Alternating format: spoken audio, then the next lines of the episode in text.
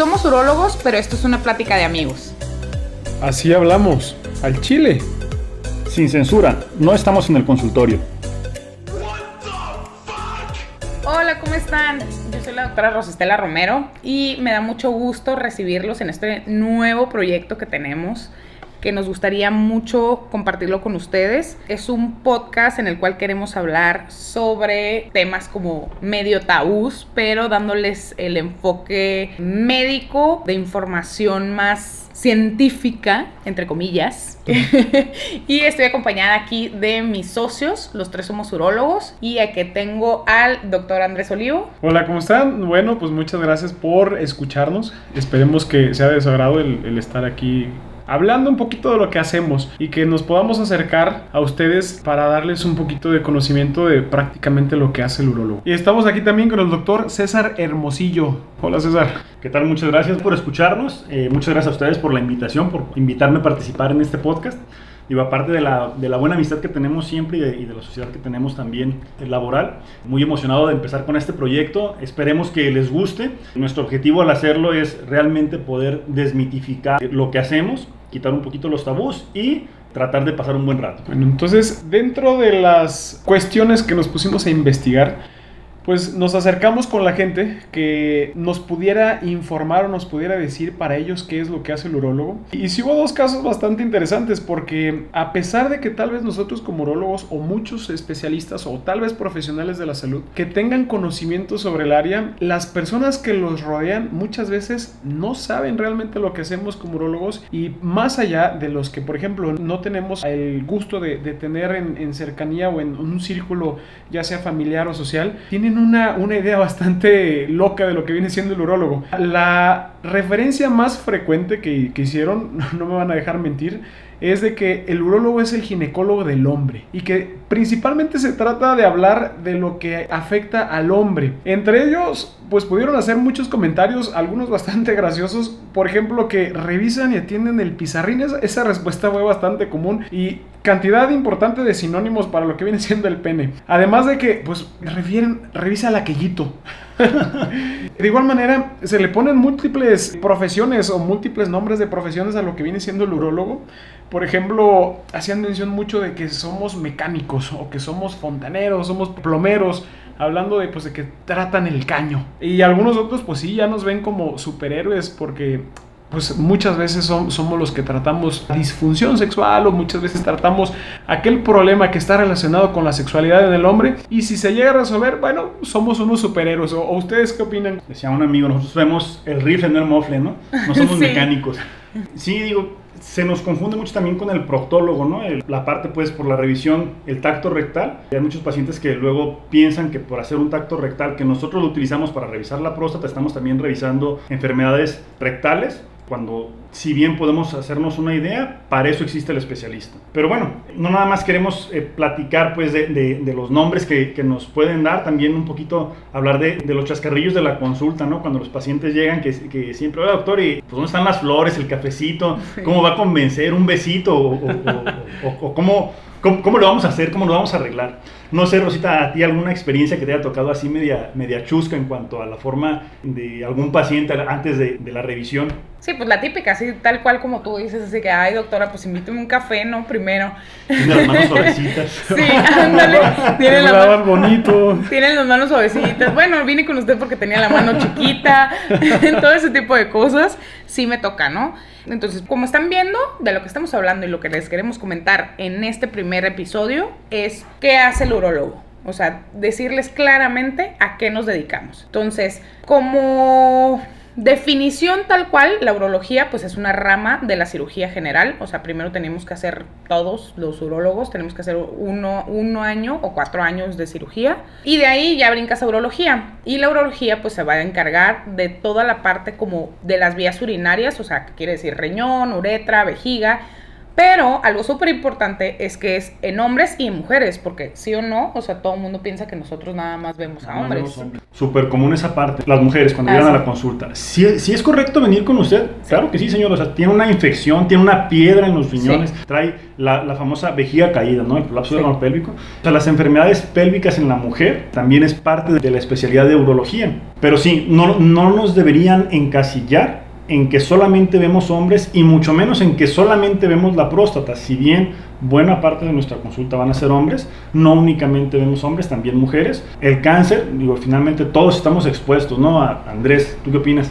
A mí se me hace muy chistoso muchas veces porque dentro de los seudónimos que se le pone al urólogo, o que me ha tocado escuchar, tal vez de, en broma, tal vez de bullying, de, ganas de, de estarse riendo un poco de nosotros, sí nos dicen mucho los tocapitos. Y les comentaba a mis compañeros que parte de mi experiencia o, lo que me tocó a mí estar en la, residencia, pues yo lo que menos veía eran pitos.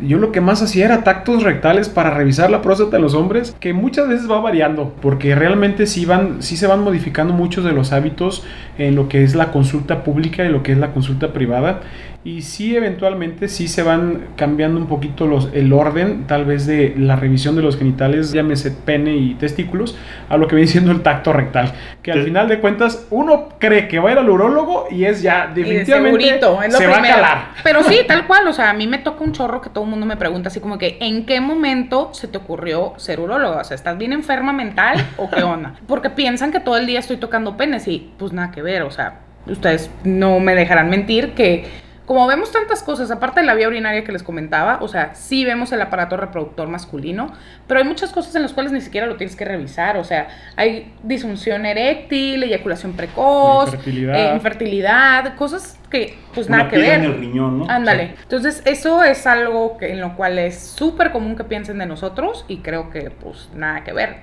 Y la otra cosa súper importante, como tú decías, o sea, cuando llegan mujeres, es como, me acabo de enterar, o sea, llevo 20 años con infecciones de vías urinarias y me acabo de enterar que es contigo con quien tengo que venir. o sea, así es como... Porque ya llevo muchos tratamientos y nada más no me curo. Sí. Sí. Que también digo, cierto es, como toda especialidad también tiene un poquito de, solapamiento con algunas otras especialidades. La parte de nefrología, ¿no? la parte de la función del riñón, tenemos la parte anatómica, quirúrgica del riñón, la parte funcional, insuficiencia renal, pues ya le tocará al nefrólogo.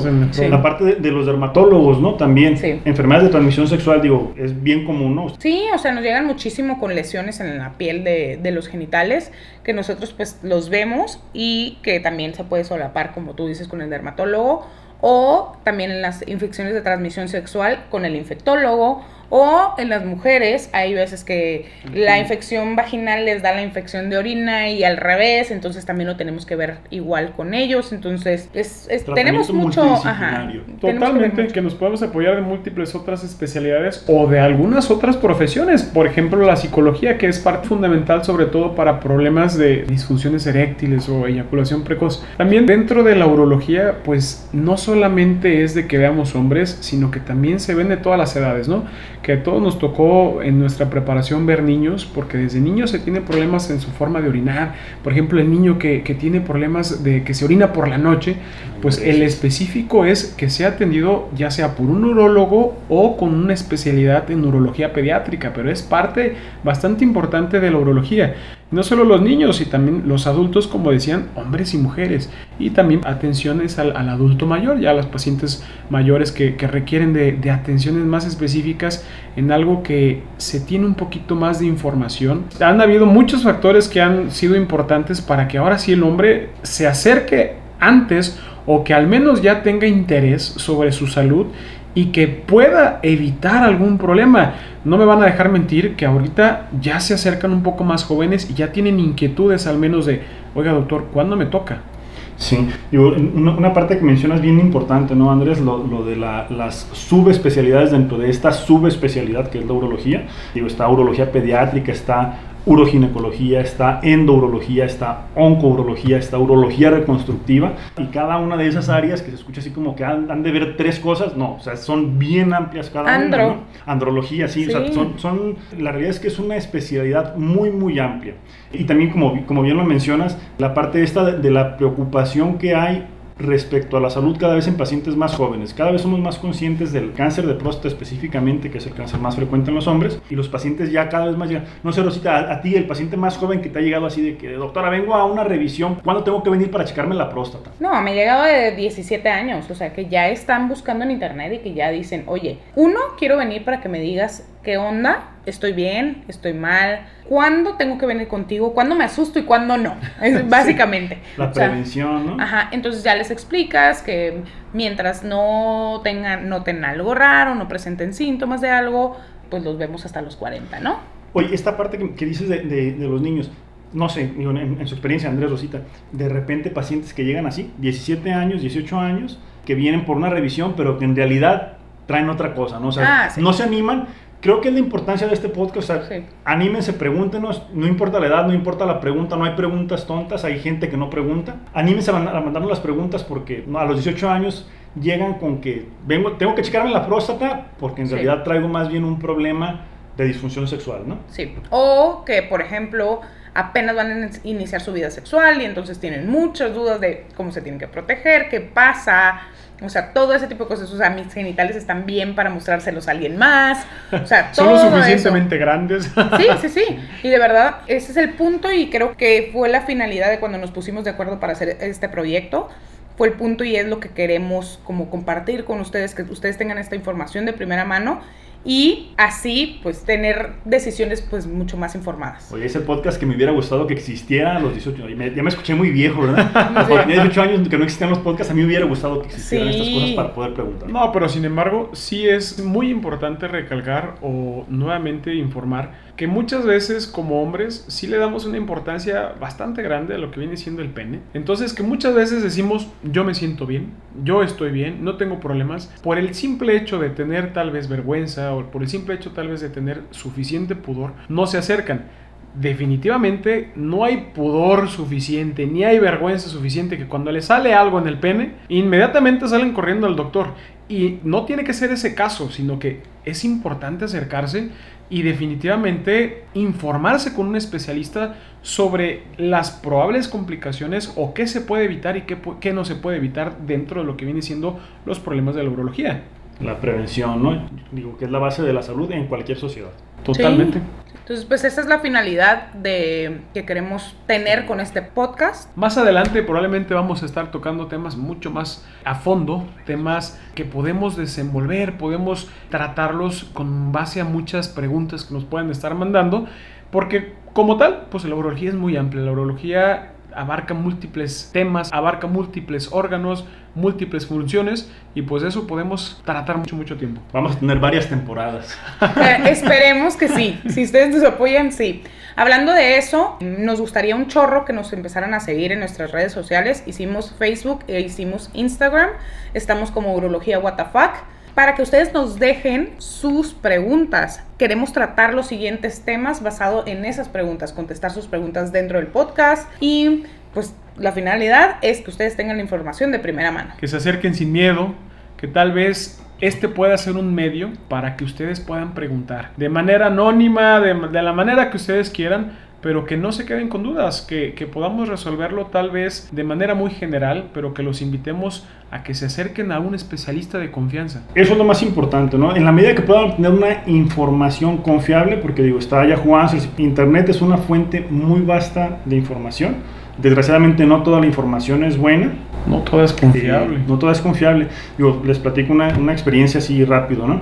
Un paciente que me llega una vez con un problema de BPH, que el chavo se había puesto tiner en el pene. Dice, No es que leí en internet que si me ponía tiner se me iba a quitar la verruga. No, compa, la verruga y el pene se te va a caer completo. Oye, va a ser como no. la anécdota de Trump, ¿no? Que les digo que se tomaran el, El el cloro. Sí, sí, sí, no, no, no, Entonces, no hagan esas cosas. Cada quien puede poner lo que quiera en internet y no tiene una fuente confiable. Más vale preguntar a quedarse con dudas. Así es, digo, estamos aquí para, para ayudarles. Realmente nos interesa sus preguntas, nos interesa poder resolver esas dudas que puedan tener. Buscamos a través de este podcast poder ayudar y como dije hace un momento, ¿no? Que este podcast hubiera estado cuando yo tenía 18 años para poder preguntar. Claro, imagínate, o sea, tantas preguntas que, que simplemente nos llegan a nosotros en nuestros correos, en nuestro WhatsApp todos los días, ¿no? Y no limitarnos a, digo, ahorita mencionaba yo 18 años. La realidad es que las dudas nos llegan pacientes de Sí. 40, 50 años, ¿no? Sí. No es algo de la juventud. A cualquier edad puede haber diferentes problemas, van a surgir diferente tipo de preguntas. Como bien decíamos ahorita, la urología es muy amplia. Cualquier duda, por favor, contáctanos en nuestras redes. Muy bien, entonces los vemos en el próximo capítulo y que tengan muy bonito día.